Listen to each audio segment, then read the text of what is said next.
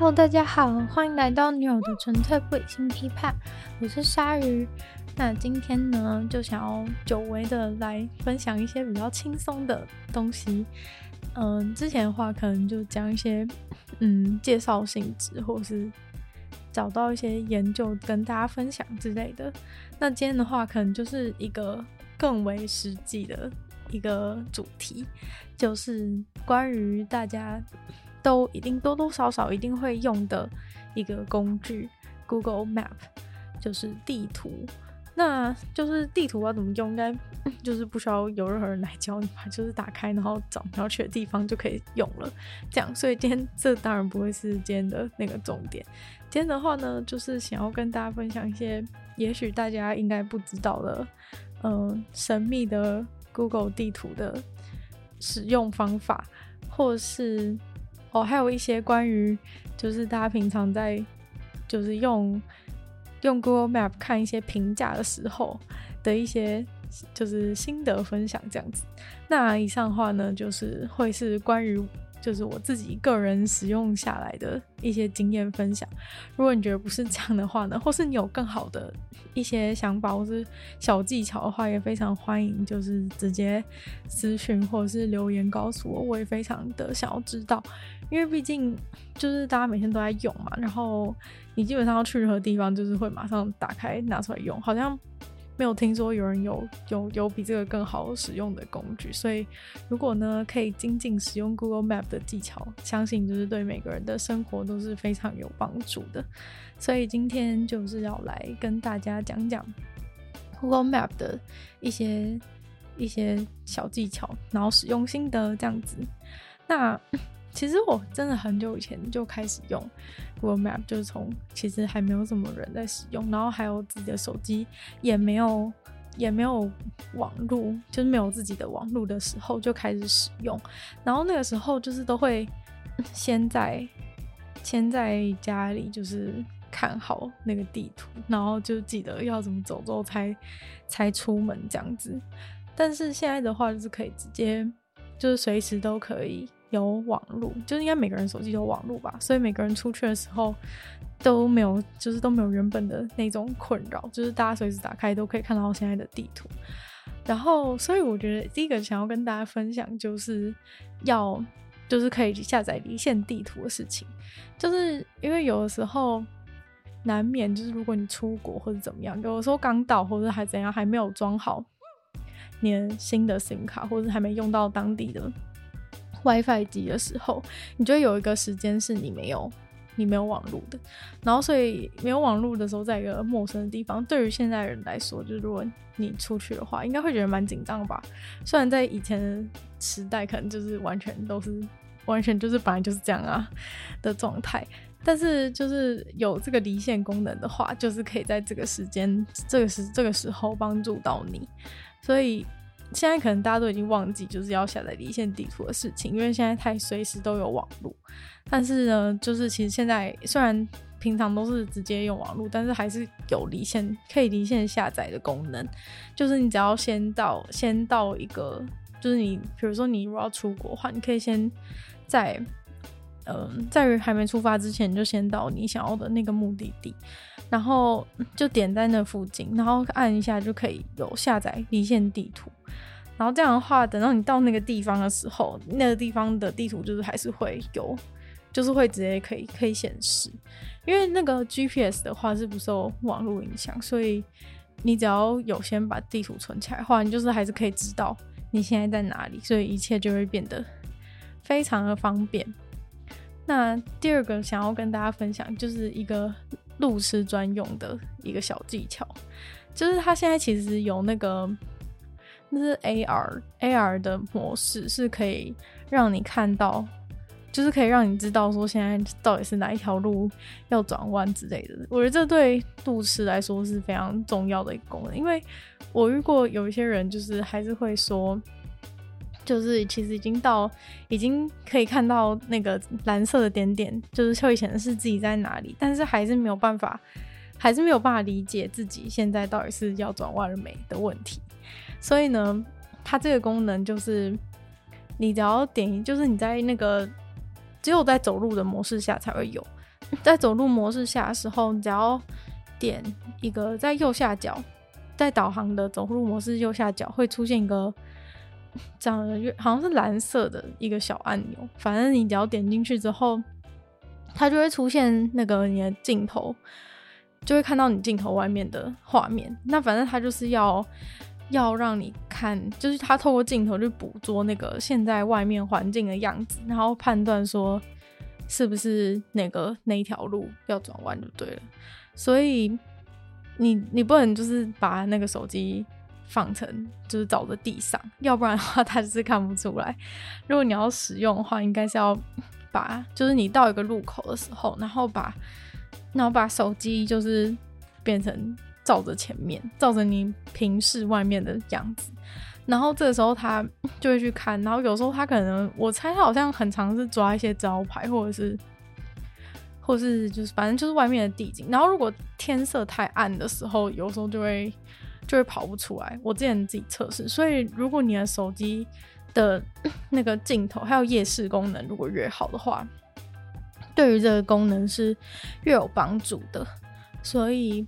反正就是你走到一个路口，然后你不确定现在是不是要转弯的时候，你就可以点开那个点开那个功能，然后把手机抬起来，它就会在那个真的要转弯的那个路口那边，就是画上一个在你的荧幕上画上一个箭头，所以就是那种再再怎么样。不会看路的人都一定能够知道到底是不是到那个要转弯的地方，因为他会直接在那个要转弯的路口那边，然后就是弄上那个超级蓝色地图，就很像你在很像你在玩游戏的时候，然后就是有那个游戏里面的世界里面会出现那种浮在空中的指标的那种感觉，所以那样的话，你就真的绝对不可能再走错。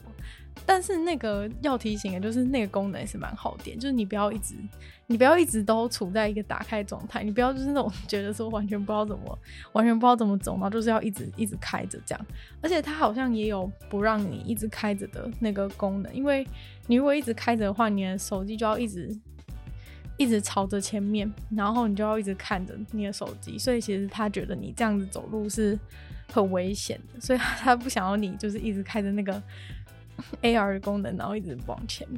但是缺点是你如果把它关掉，重新打开的时候，它就会要再重新抓一次那个路，然后就要跑一下子，因为它就是要用 AI 去判断那个，去判断现在的外面的的样子是在哪里这样子，所以就是会稍微跑一下，但是如果你真的需要的话，还是非常好用，所以就是推荐给大家。然后一开始的时候是还在测试的时候，我就有获得这个功能，所以就那时候就非常高兴的的测试过，就是在而且在学校里面也测试过，就是在学校里面也是也是可以用的，所以我 就算在学校里面迷路，还是可以知道说要在哪里要在哪里转弯这样子。好，就是顺便跟大家补充一下，就是其实在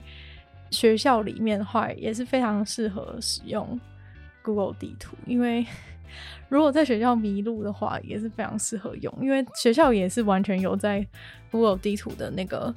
掌控范围之内，所以如果迷路的新生的话，就是真的不用再很丢脸的，就是去问旁边的人，可以直接拿起手机，然后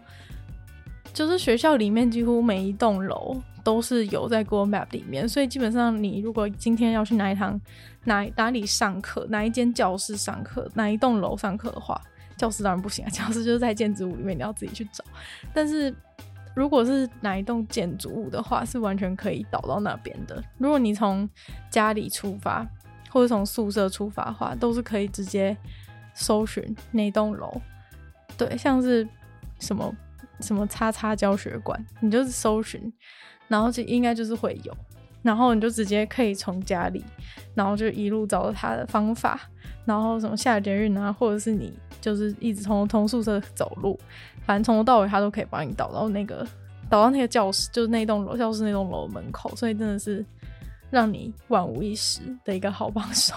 我觉得对于就是如果高中生刚上大学的话，应该是真的非常有帮助。但我不确定就是其他学校的那个状况是。如何？但是至少台大的地图是完全，就是完全非常完整的。每次就是要去什么楼的话，真的都非常方便。因为有的时候，如果你不是你有一些你去上一些别的系的课的话，其实你真的会不知道，你真的会不知道别人的那个系馆在哪里，或者是就算你已经很熟学校，还是会不知道别人的系馆或者是其他的。一些你不常去的楼吧，因为其实如果你一般选课的话，常常去的就是只有那几栋，就是大家都会去的楼，跟你自可能你自己系的楼可能会去，所以其他其实你应该也是蛮不熟的，所以一直到一直到整可能整个大学生涯，你都会一直在使用 Google Map 这样子，而且有一个很好的好处是因为，因为其实在学校里面那个路有的时候是有人歪歪或者是怎么样。然后你就算你按照你自己，你就算自己知道怎么走，但有可能其实你走的是比较，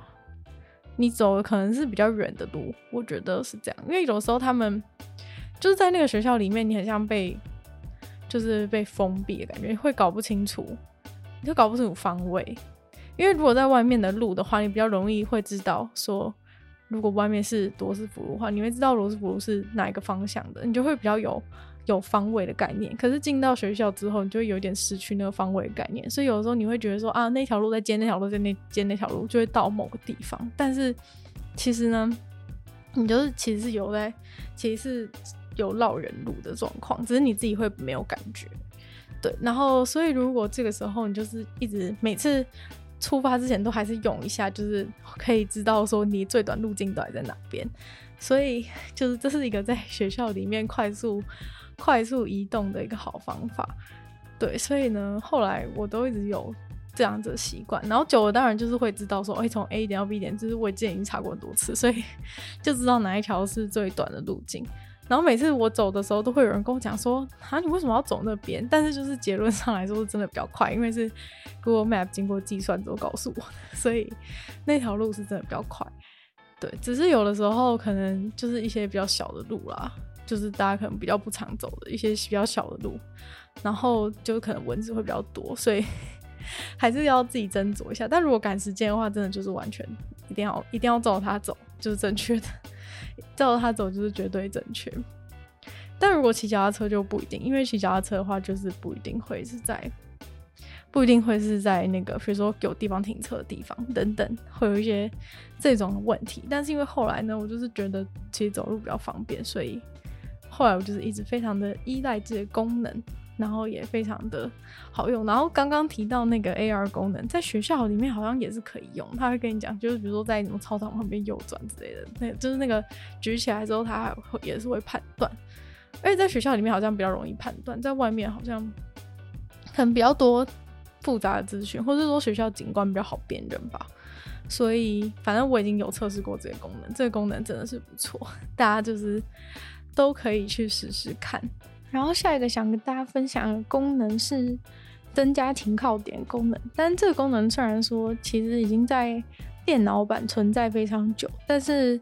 因为早期的时候手机版是没有没有增增加停靠点的功能，所以大家可能不知道现在其实已经有了。后来其实就已经有增加这个功能，但是它并没有那么的明显，就是你可能会不知道在哪里按。然后其实是在嗯，你如果是先，比如说你先设定说你想要从 A 点到一个终点，然后你在那个进去导航之前，你可以先，你可以先按右上角有一个三个小点的地方，然后按那边之后就可以按增加停靠点。所以现在的话，手机版也可以跟之前电脑版一样，就是可以增加停靠点，然后可以。就是在用这样的方式导航，就可以去多个地方，就变得很方便。然后下一个的话呢，是有点不重要，但是 就是大家知道在导航的时候，Google 地图会出现一个那个三角形的，就代表是你的位置嘛，就箭头方向就是你前进的方向。然后现在的话是可以把那个三角蓝色三角形换成一台车子的样子，虽然我不知道。就是这个有有任何的用处吗？但是就是反正可以用，就你可以，好像我记得有的时候你不用点任何东西，他就会问你说：“请问你要不要换你的那个指标的标识要不要换成别的东西呢？然后就是有一台红色的轿车跟一个绿色的那种卡车跟一个黄色的。黄色的 SUV 嘛，反正就是有三种可以选，然后反正没有任何的没有任何的差别，只是就是有就是有人可能觉得看到车子在那个地图上面走比较开心吧，所以就就是这也是一个小功能提醒，就是跟大家讲一下。然后还有就是在开车的时候，可以开车的时候可能没有手可以用那个地图，然后这个时候你只要叫它，就是你叫 Google，然后。就可以就可以对他做指示，就是可能可以停止导航啊，或是跟他讲说要要就是在中间加停靠点，或者什么找加油站之类的，对，反或者问他指令好像也可以，因为有时候你可能看到一半，然后就是忘记，就是说他到底是要到底是要要什么时候要转弯之类的，也这也可以问他，对，反正就是你在那个导航的状况下。叫他的话，他就可以接收关于这个导航的一些指示。我觉得这个是还蛮方便，要不然有的时候是还蛮危险。就如果你一边开，然后在那边一直按的话，如果技术不是很好的话，就有点恐怖。那接下来的话来分享几个就是在电脑版的时候的功能。我觉得电脑版的使用时机比较是，可能你出去之前就是先规划。先规划一下，就是大致路径的时候会使用，然后手机版的时候就是你已经出门的时候才用嘛。然后所以在电脑版的时候，你可能会想要规划，就是说想要避开某些区域啊，或是或是因为你其实，在电脑版使用的时候，并不是实际出门时间嘛，所以有时候你可能是半夜在查，但是白天的时候可能市区是会塞车，然后这个时候你想要避开市区的话，就可以直接。现在的话是可以直接把你的路径，然后就是就是拖移，然后往另一个地方拖，就是可以直接避开某个区域。就是你放开之后，它就会直接重新规划成另一条经过你后来放开那个地方的一条路径，这样。哦，但其实要解决刚刚那个，就如果你半夜查东西的话，也是可以直接，就是可以直接用那个改变出发时间的方式。我觉得这也蛮，这个功能也蛮重要的，因为。有时候你就是晚上查，然后在那边查明天要去的地方，结果你搭乘大众运输工具，就你半夜查的时候根本没有，根本没有，就是公车根本没有开，捷运根本没有开，所以就很就会很白痴。就是你查说啊，怎么可能到那边要一个多小时、两个小时？但其实是因为那个时候没有大众运输工具，所以你就要把时间调到白天的时候才会有。那如果开车的话，其实也会产生误差，就是你半夜查的时候都会很快。但你隔天就是走的时候就会发现塞车，所以就是查前一天准备的时候就是要记得有这件有这个功能可以用，这也蛮重要，不然就是会会有一点搞笑。然后现在在电脑版的话，也可以直接在地图上看到你想要去的地方的时候，就就按右键，然后就可以直接按就是那个路径到那边，就可以不用在那个。那个旁边左边那个栏位那边输入，或者是再去点它，对，可以直接按右键就直接导，就是导所谓路径要怎么走这样子。然后现在还可以做就是量两个地方的距离的的东西，就是量直线距离嘛。因为你通常去一个地方，可能它是有个路径，是路径的距离，但是如果你想要你想要量那个直线距离的话，也可以完全使用右键，就是可以找到。相关的功能，然后再来就是 之前就有人问我说找不到那个找不到电脑版的地图的街景在哪里？街景的话，电脑版是在右下角有个那个黄色的小人可以用，就可以直接拉到你想要放它的地方。对，这个也是就是非常需要使用，因为有时候你找一家店，然后就是不知道他你连他门口长什么样，或是你要去一个人家，就是你连他那个地方长什么样子都不知道。你就是可以先看一下那个地方长什么样，这样你等到隔天到的时候，就是不会很困惑，说，哎、到底是到了吗？这样就是可以很清楚的知道说，先预览你明天要去的地方长什么样子，这也还蛮，这也还蛮重要的。然后还有一个，还有一个蛮方便的功能，就是可以直接在 Map 里面叫车，因为有时候你到那个。你到，比如说你要叫 Uber 的话，你到 Uber 里面还要再重新输入一次你要去的地方在哪里。或者是可能那不是一个地名，你就不能用搜寻的，你就一定要用拉的之类。但是因为 Uber 那间地图没有，就是那原本那么好用，或者是你本来在查路径的时候就用 Google Map 查了，所以你可以直接在下面就是有可以找，说直接连到说你要叫 Uber，然后它就会直接跳转到那个画面，就可以直接进去，这样比较快。如果是不是不太会用手机的人的话，也很适合的方式。因为它大概会有一些估价，虽然说我觉得那个估价好像没有很准，但是反正就是至少可以用啦。然后最后好像还有一个就是，嗯，因为一般你路径的话是可以有一些有一些细微的调整的，就是可以说什么你想要避开什么，就比如说有的人可能就是坐公车晕车，他就是想要避开公车的路径。他就可以去那个设定里面，可以有一些微调，可以调成都不会经过，都不会需要坐公车的路径。那除了这种没有那么重要的偏好设定之外，就是还有还有比较重要，例如说，如果你是。行动比较不方便的人，如果是坐轮椅的人之类的话，可能不是所有的路都那么适合你走，所以呢，它也是有就是那种可以给轮椅的一个路径。虽然说我不知道它资讯到底够不够够不够充足，就是说知道真的哪里可以哪里可以走轮椅，哪里不行，但是反正它是有这个功能的，如果有需要的人可以试试看。不过因为我没有试过，所以也不敢保证，而且有可能是在。就是有地区的差异，因为其实 Google Map 在不同的地区，它的好用程度是差非常多的。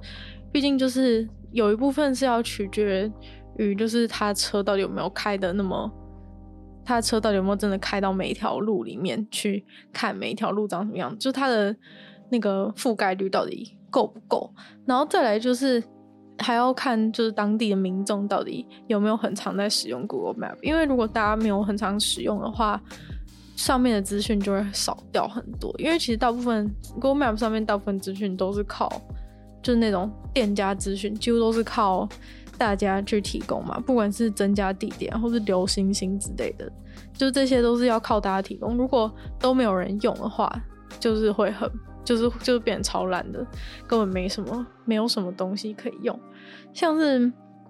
嗯，像是我之前去中国的时候，就是完全。就是他他在那边是完全不支援嘛，有一些地方是不支援，然后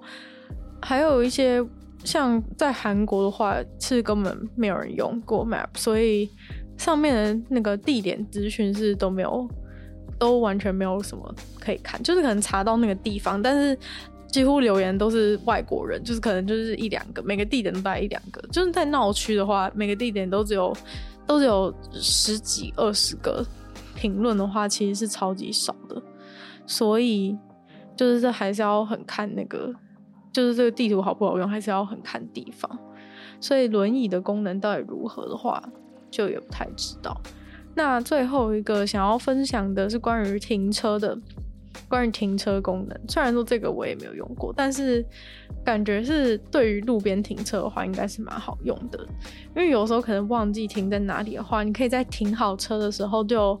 点你现在的那个蓝色小点点，然后它就会把现在可以把现在这个地方设为你的停车位置，然后这样你之后去其他地方要再回来的时候，就可以直接看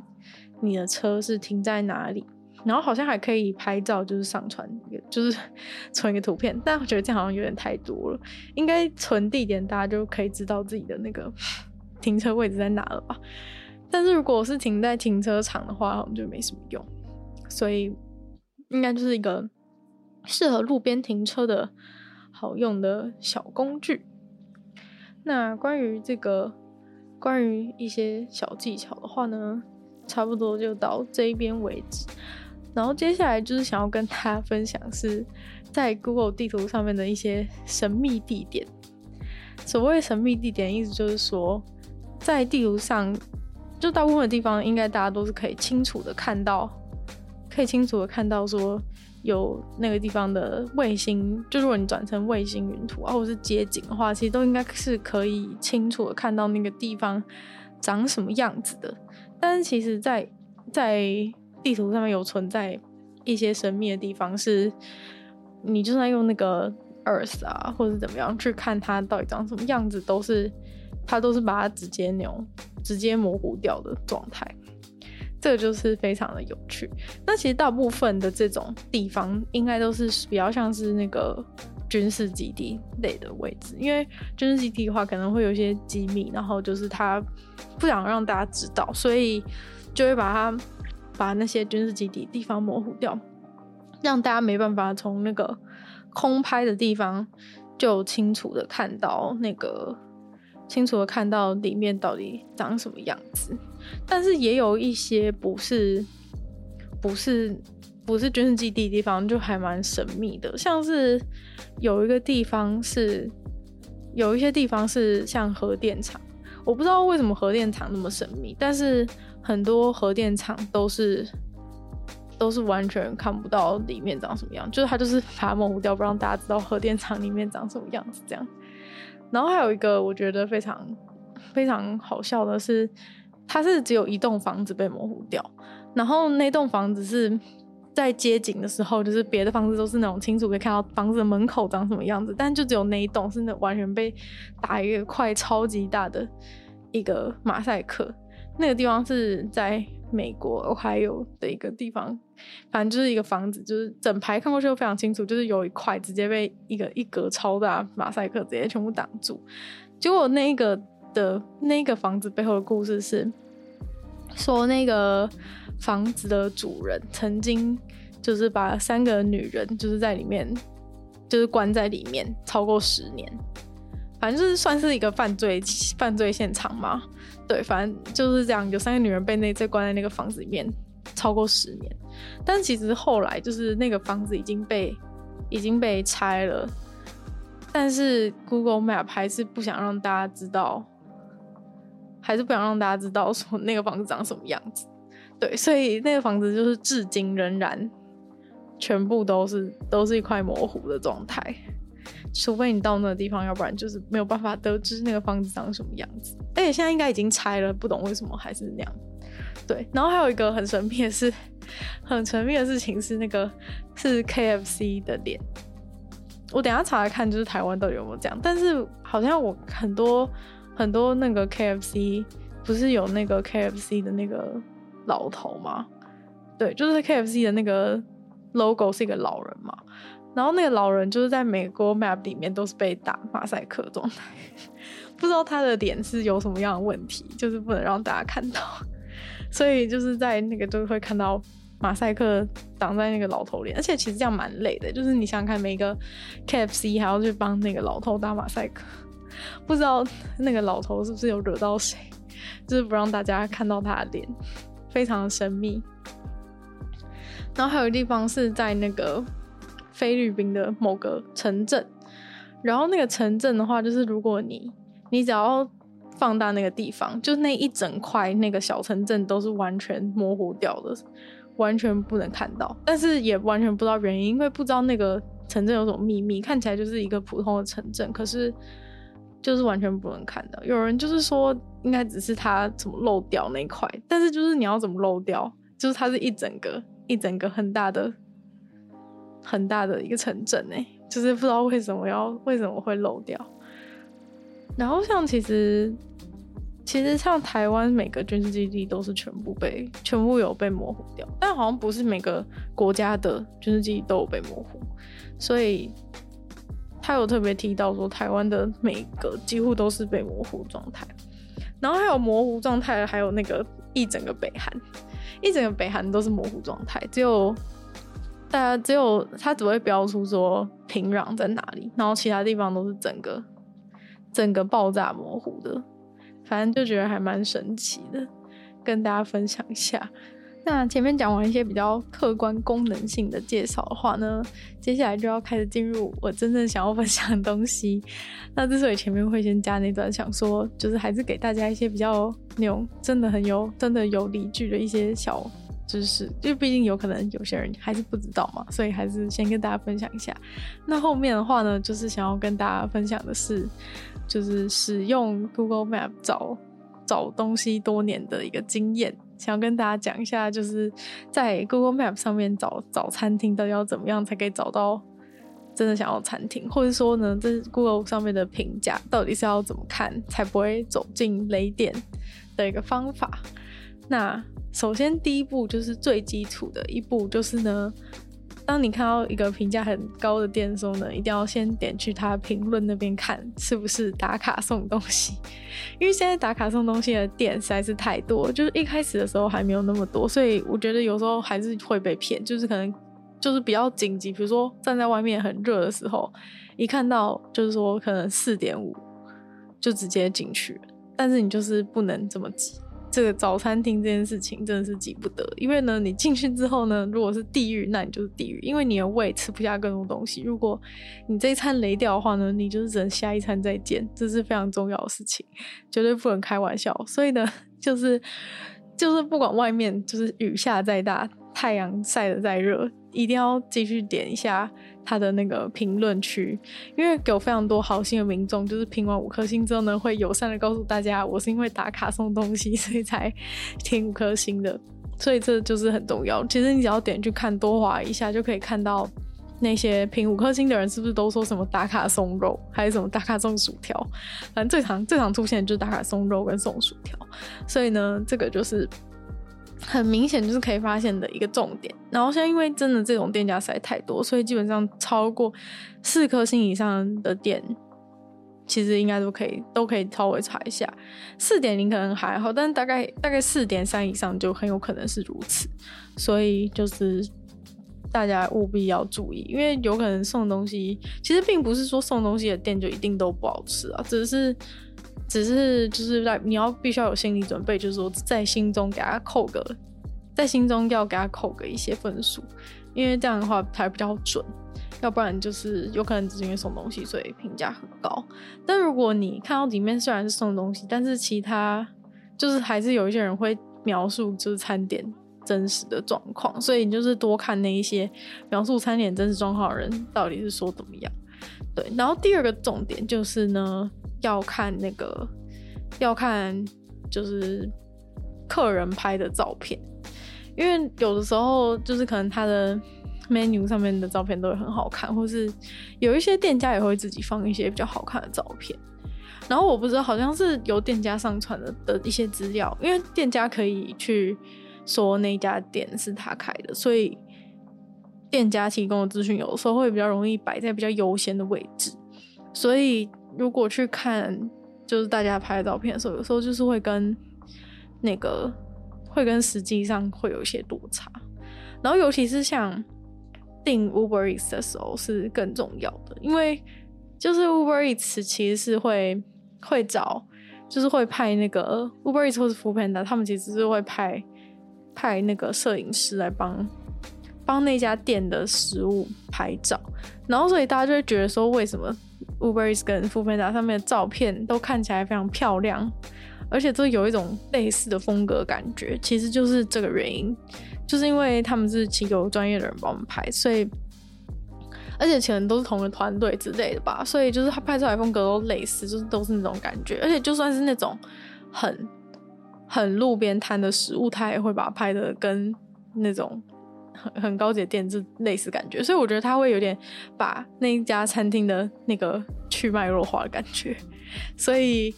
就是如果这个是如果你订 Uber Eats 的时候，也要去 Google Map 里面查一下它到底是怎么，它到底是别人拍照片到底是怎么样，再决定这到底是不是跟你的期望是相符的。其实并不是说很路边摊或小吃摊的那个食物就不好，只是你可能会有错误的期待。你可能觉得说哦是这样，但其实并不长这样之类的一些状况，所以就是可以去 Google Map 在那边去确认。这样 Uber Eats 的内容可能有点扯远了，不过如果大家对那方面有兴趣的话，也许改天可以再做一集专门讲 Uber Eats 的相关内容，也是有非常多的心得可以跟大家分享。那那回到就是评价到底怎么看的事情，其实还有一个需要注意的点就是。像是点到评价那边的时候，其实可以看到说有多少人评五颗星，然后有多少人评四颗星、三颗星、两颗星、一颗星的那个长条图，对吧？所以其实看那个长条图的时候，就是也可以略略的了解一些事情。如果看到就是评价特别两极，就是说五颗星的很多，然后一颗星的也很多的时候，这时候也要非常的注意，因为现在有非常多那种洗评价的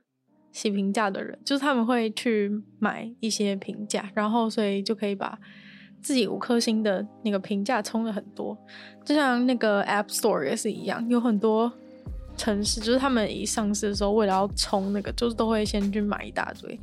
那个五颗星的评价。所以，如果五颗星跟一颗星的评价都同时很多的时候，也是要就是去阅读一下下面的那个下面的真正留言的评价是如何会比较好。因为通常就是买的话，都会比较聚集在其中一个时间点。所以，如果你把它调一下，比如说调最相关或是调最新的那个评价筛选的话，就可以简单的发现一下，就是到底是不是真人在评那个五颗星。对，然后讲到那个留言的条件筛选也是很重要，因为其实大家知道很多餐厅其实都会一直劣化，一开始开的时候可能是一个很好吃的餐厅，但是过一阵子之后呢，就会渐渐的。可能是因为那种成本变高啊，或者是反正他想赚多一钱、多点钱之类的问题，所以他们就是会，反正就是会有一些劣化的的状况。然后还有一个非常重要的点，就是餐厅其实就是一个会越开越脏的东西，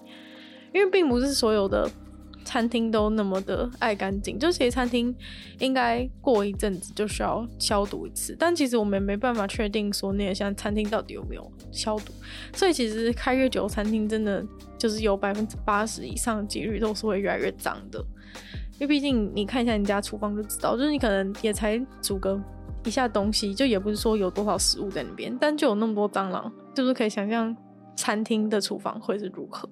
所以。在不知道那个餐厅清洁状况的情况下呢，就是是很担忧的。所以如果在查那个餐厅的时候，就是可以把它调成嘴型。我通常，嗯，通常预设它都是会给你看最相关的。例如说，如果你的语言。是设中文的话，他通常都会先给你看中文。那如果你出国的话，那个景点可能很有名，也有很多中文留言的人有去留。那你看那个景点的时候，最相关出现大部分都是跟你一样是中文使用者的评价，所以你就会看到，就是他会判断，就是说这个对你来说是最相关。但假如说是在本来就是在台湾，大部分评价都是中文的话，他可能就是会放一些那种写比较多字的人。对，然后这种时候，其实因为你不知道它最相关的判断方法，就是它的演算法到底是如何，所以你也没办法判断说，就是到底是不是，就是对你来说最相关嘛。所以我通常都会调最新，然后调最新的好处是，最新的好处你才有办法掌握到那家餐厅现在真正的状况，因为很多餐厅可能就是之前好吃啊，或是可能后来换厨师之类的，就反正会有很多。就是才可能会产生变数的事情，所以有些餐厅它可能评价还是留在四颗星以上，但是它其实已经就它只是因为之前的时候好评非常多，所以被评分被拉下来的速度没有那么快。就算现在可能大家一直大量的留低分，还是不会那么快就跌下那个分数。所以就是如果看到就是最新，然后结果最新的评价都不太好，或者代表说这家餐厅很有可能是就是品质下降了。就是不管是东西变不好吃啊，或是可能环境不干净之类的，这些问题都都会，就是你调最新的时候，很快就会发现最新的评价里面出现很多不好的。其实你大概划个十到二十个，然后你就会大概知道它的那个它的平平均分数到底是不是跟现在看到的最后的平平均分数是不是类似。如果其实有点落差的话，代表说现在其实这家餐厅已经不行，就是这个。账面上的评价是不可靠的，所以这种餐厅的话就要非常的小心，就是可以避直接避免进去。那如果就是讲说，就是总体评价到底要几颗星才算是比较好？我觉得这个其实是很难说，但是大部分的时候呢，都可以。我觉得大部分的时候都可以以四颗星为标准吧，就是大概四颗，如果没有到四颗星的餐厅，其实多多少少都一定会有一些问题，但是也要去判断说这个问题到底是不是你在意的，因为可能对餐厅的就是会评价餐厅几分，其实有很多个有很多个因素。就除了东西好不好吃之外，很多人也会在意服务好不好，或者是价钱高不高，跟就是环境脏不脏之类的问题。所以就是有很多变数。如果是在四颗星以下的话，这几个点当中的其中一个点一定有问题。但假如说是服务不好这种的话，也许可能就不是很在意，那可能就可以还是可以进去这家餐厅。所以，如果就是分数落在三点八、三点九的时候，你还是想尝试的话，就是可以看一下评价。如果它的点就是上面可能大家都说是其中一个点有问题的话，就不用太。就如果是你服务不好这个点有问题，大家都这样讲的话，有可能你不太在意的话，你进去吃这家餐厅，你还是不会觉得你不会觉得太糟，因为这个点可能是你不在意。但是如果是如果是就是你点进去检查，你就发现是你不能接受的点，例如说是整整整洁度问题的话，那你就可以不要，你就可以直接跳过了。所以我觉得三点八、三点九餐厅大部分都是。有一些，就这几个点当中有一个点有问题，但是可能其他点还在可以接受范围内，大概是这样。但是我觉得还有一个很大的重点要判断说哪一个餐，就是这个餐厅到底可不可以，还有一个是必须要去观察这一个餐厅所在位置的附近都是什么样的族群，因为大部分。餐厅光顾的人，虽然说可能会有人很远跑来，也有可能是附近人，但其实大部分就是如果以比例上来说，应该还是附近的人居多。所以如果是在学校附近的话，举例来说，在学校附近的话，你就可以，呃，要需要去设想一下学校附近的客群大概是怎样，大部分都是学生。所以如果是学生的话，大部分想要追求的是就是平价，然后好吃、平价好吃的食物，所以可能价钱上就会是一个比较比较大的因素。如果这个食物虽然可能没那么好吃，但是因为可能 CP 值很高，或者是只要一百元以内就可以吃到的话，其实这个分数很容易就会被这些学生打得很高，就是有可能他们都觉得这样是四颗星。但是如果你不是这个族群的话，你看到这个评，你看到一个超过四分的评价，你就进去的话，其实你会就是这是不符合你的期待的，因为这些评价人跟你的评价的方式出发点是完全不一样的，所以就是也要大概去注意一下那个区域的那个区域的客群到底都是怎样的人，才能找到就是符合自己的。餐厅，像嗯，我是真的觉得在学校附近的大部分会被评高分，很就是我觉得一定重点是绝对是不贵，所以假如说它的食物其实是还可以，但是因为太贵，有时候也会一直被一些人就是说就是卖那么贵之类的，也是会被评低分，所以在学校附近的时候都要特别看说是不是，其实只是因为价钱比较。不便宜，所以才会被评低分。然后有些在学校附近评高分的店，真的是不好吃，就是 就是只是因为那是一个在钱包考量之下的一个好选择，所以就会被评高分。这都是很需要考量的事情。然后在比较比较。就是大家都比较有钱的地方，像是或者说大家本来就都是准备好带很多钱要来吃饭的地方，像是信义区的话，其实价钱通常如果说有一点 overprice 之类的话，其实大家也不会太在意。就只要这个东西是 OK，然后服务是 OK 的话，其实它评价还是会很高。但其实很多时候都是不应该卖到那么贵的价钱，所以大家就是要要要还要再多这一层的考量。那除了这种地区性的考量会影响到评价的一些整个整体的波动之外，其实对更根本的一种会造成餐厅评价波动，其实是在就是餐厅本身的性质是什么？因为其实，嗯、可能会吃某种食物人不可能不一定会去吃另外一种食物，所以其实这个。总体的平，总体的这个平均是没有到那么准，是会有些落差。像是可能就是习惯吃很高级，就是店是卖很贵的餐厅的人，其实反而不会去嫌那个店很贵。然后那些会觉得贵的人，可能我从来不会踏进那家餐厅，所以他们不会去评价那家店，也不会觉得那家店的食物太贵，所以其实会产生这样子的。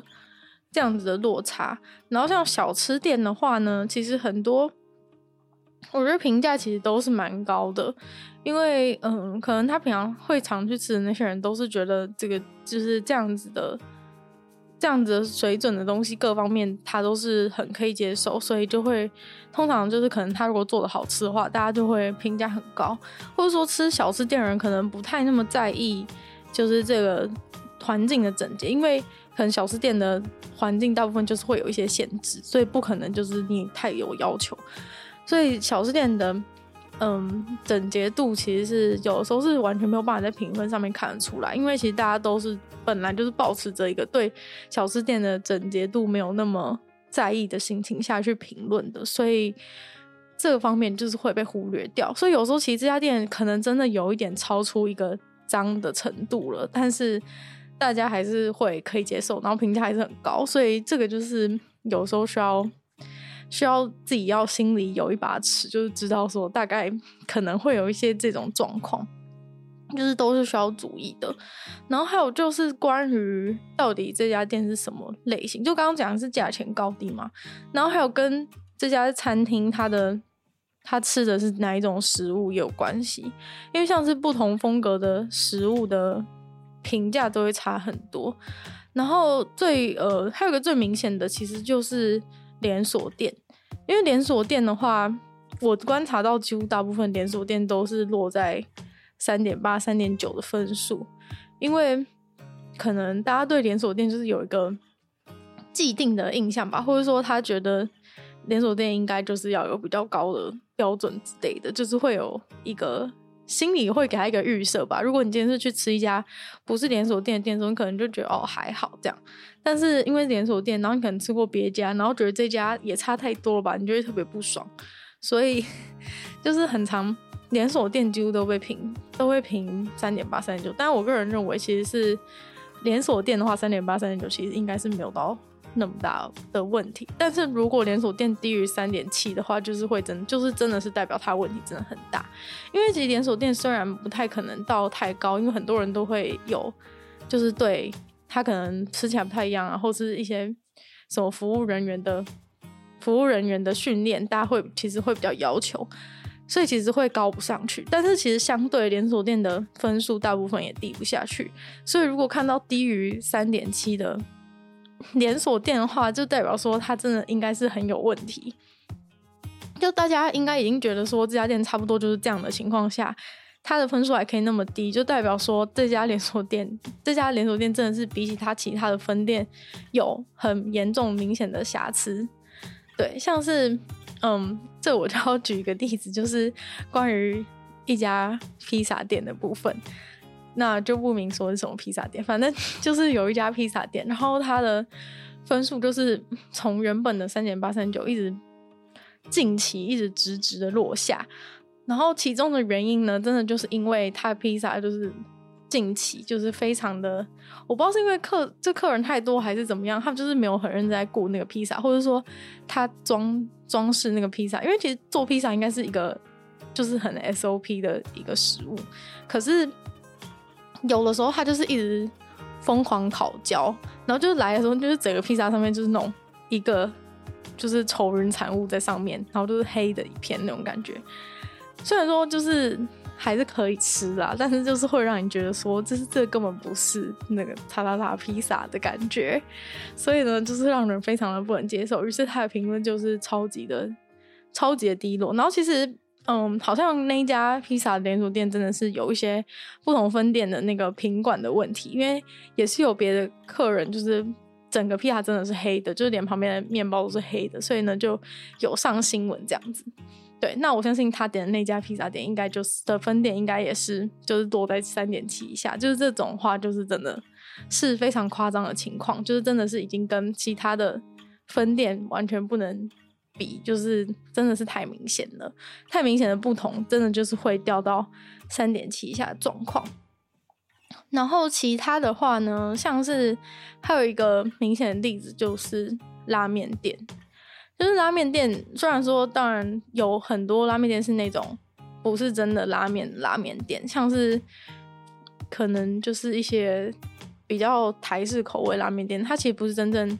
的日式拉面店那一些的话呢，就比较是另外一回事。但假如说是这那种真正的日式拉面店的话，在台北地区，几乎所有日式拉面店全部都是评价四颗星以上。所以呢，有一些甚至有时候甚至可以说，可能有到四点三以上，就是拉面店的评真正的拉面店的评价都超高。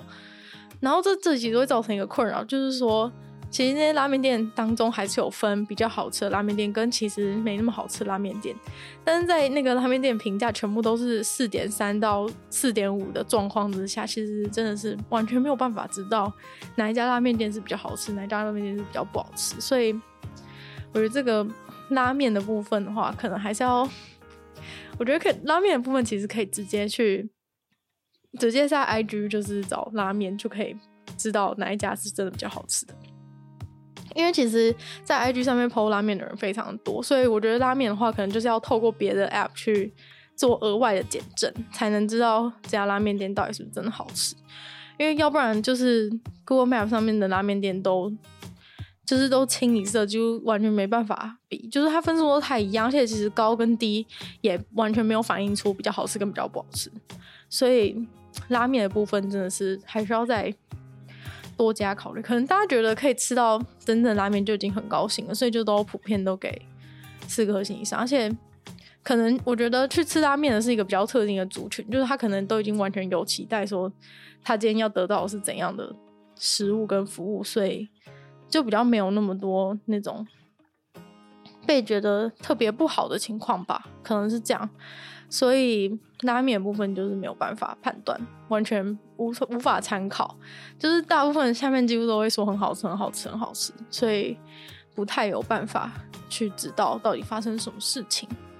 然后还有一个特别就是想要讲的，就是关于中式餐厅的部分。虽然说现在那个中式餐厅是凋零的非常夸张，就是真的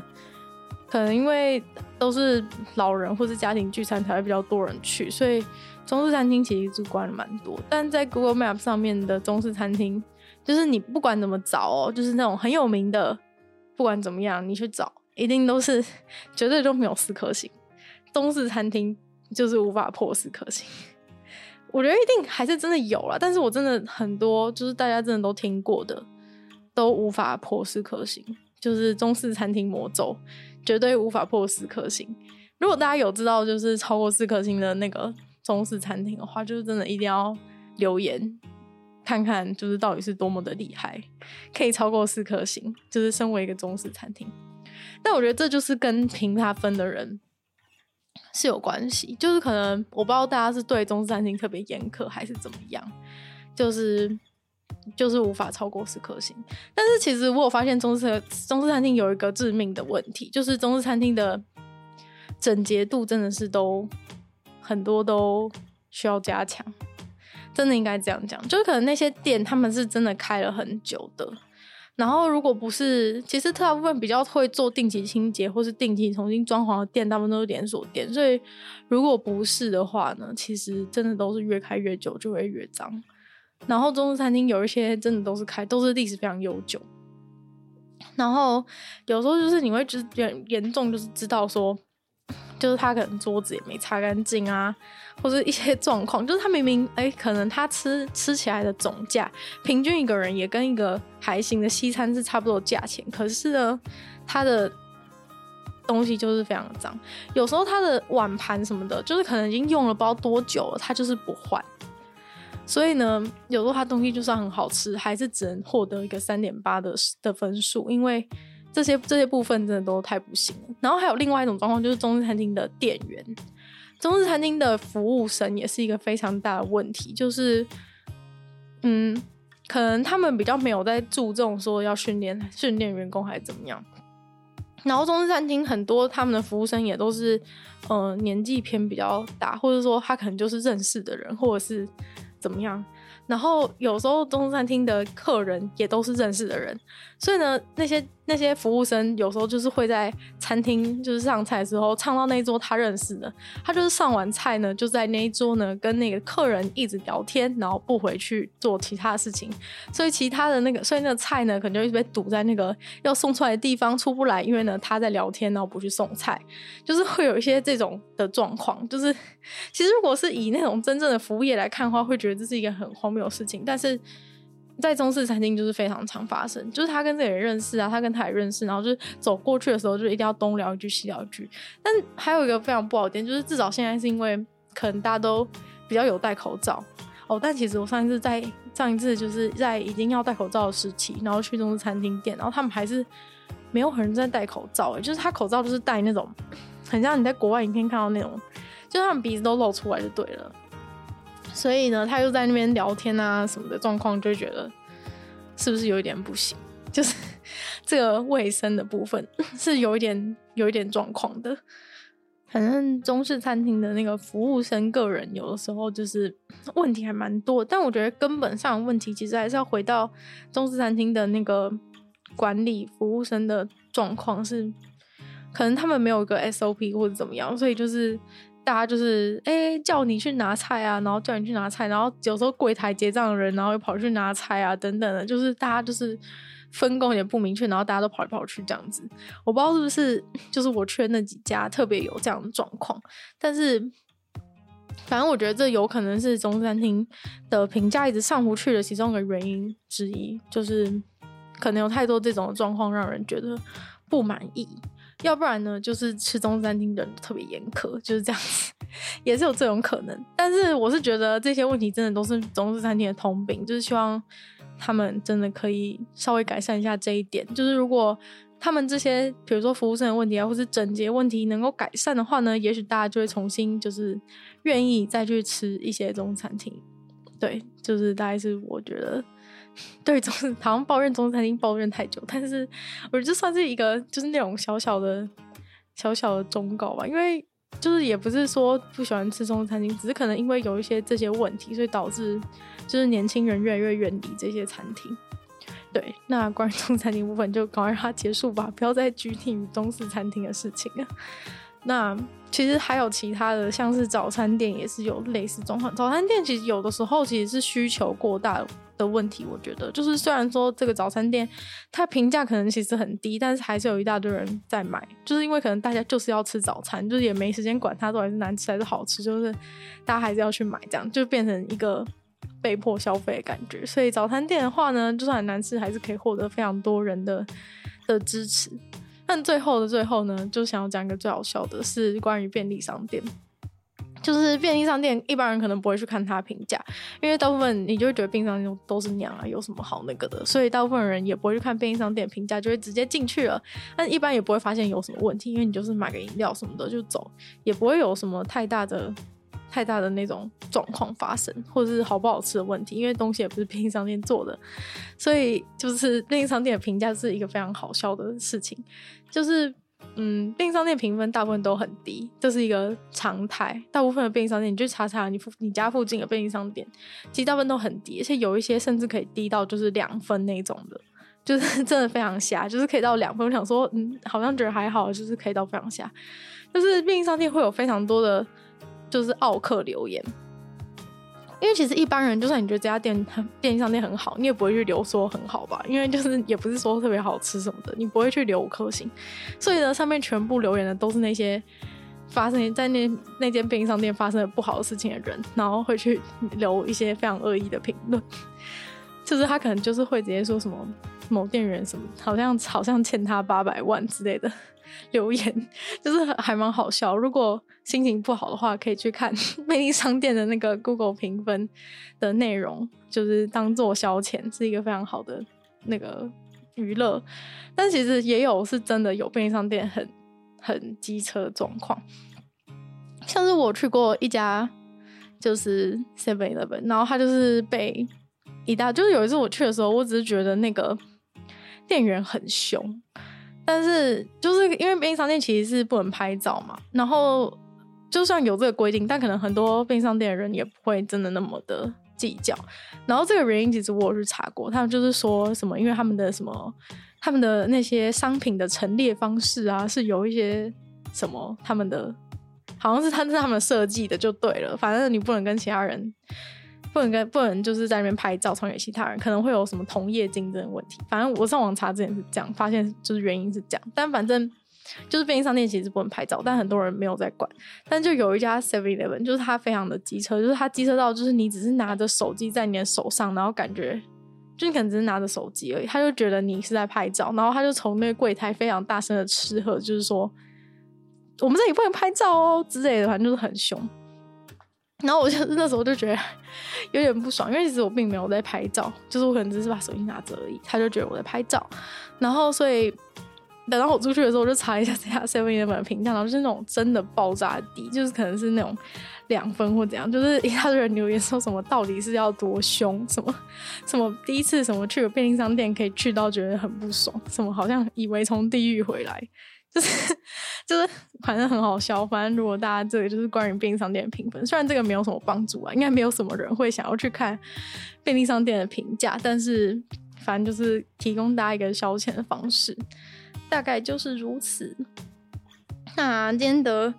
今天关于就是 Go Map 的一个心得，就分享差不多到这边进入尾声了。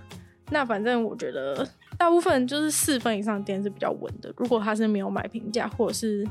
没有，就是没有说就是最近变很烂啊，或者是打卡送东西的话，其实四分以上应该就算了 OK 的店。然后我觉得三点三点八、三点九就是可以，可以，可以看看，就是有考虑，可以考虑看看，有可能是因为其他因素。对，但是如果是超过，是如果真的是三点七以下的店的话呢，我觉得。可能真的就是不太值得给他一个机会了，因为其实大部分的人都没有那么的没有那么的讨人厌，所以评分基本上其实大家不会故意给很低，所以我觉得三点七以下的话，真的是应该是有一些非常严重的问题，大家就真的是需要。需要审慎考虑啊！不过还是有一个点没有注意到的事情是，大家要注意看，就是留言，就是评分人数是多少。因为有一些像新开店，他就会找一些认识的人之类的去都帮他评五颗星，就是哎、欸，这颗这家店全部都是五颗星哎，但他其实只有二十个评论之类的。那这样的话可能就不太准，所以就是还是要多去多去多观察一些小细节，不能就是直接相信那个评价。大概就是这样。那如果喜欢这一节内容的话呢，记得把它分享出去。那就是记得帮我在 Apple Podcast 那边留星星，然后写下你的评论。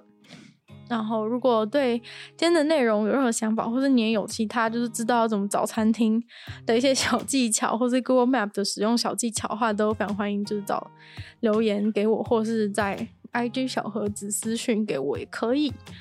那还有其他时间的话呢，非常欢迎收听我的另外一个 podcast《鲨语》，是关于是分享用十分钟的时间分享一些新闻新资讯给大家。每周二、四、六都会更新哦。那就希望大家就是可以过快乐的一周，然后希望下周可以再顺利跟大家见面。那就下次见喽，拜拜。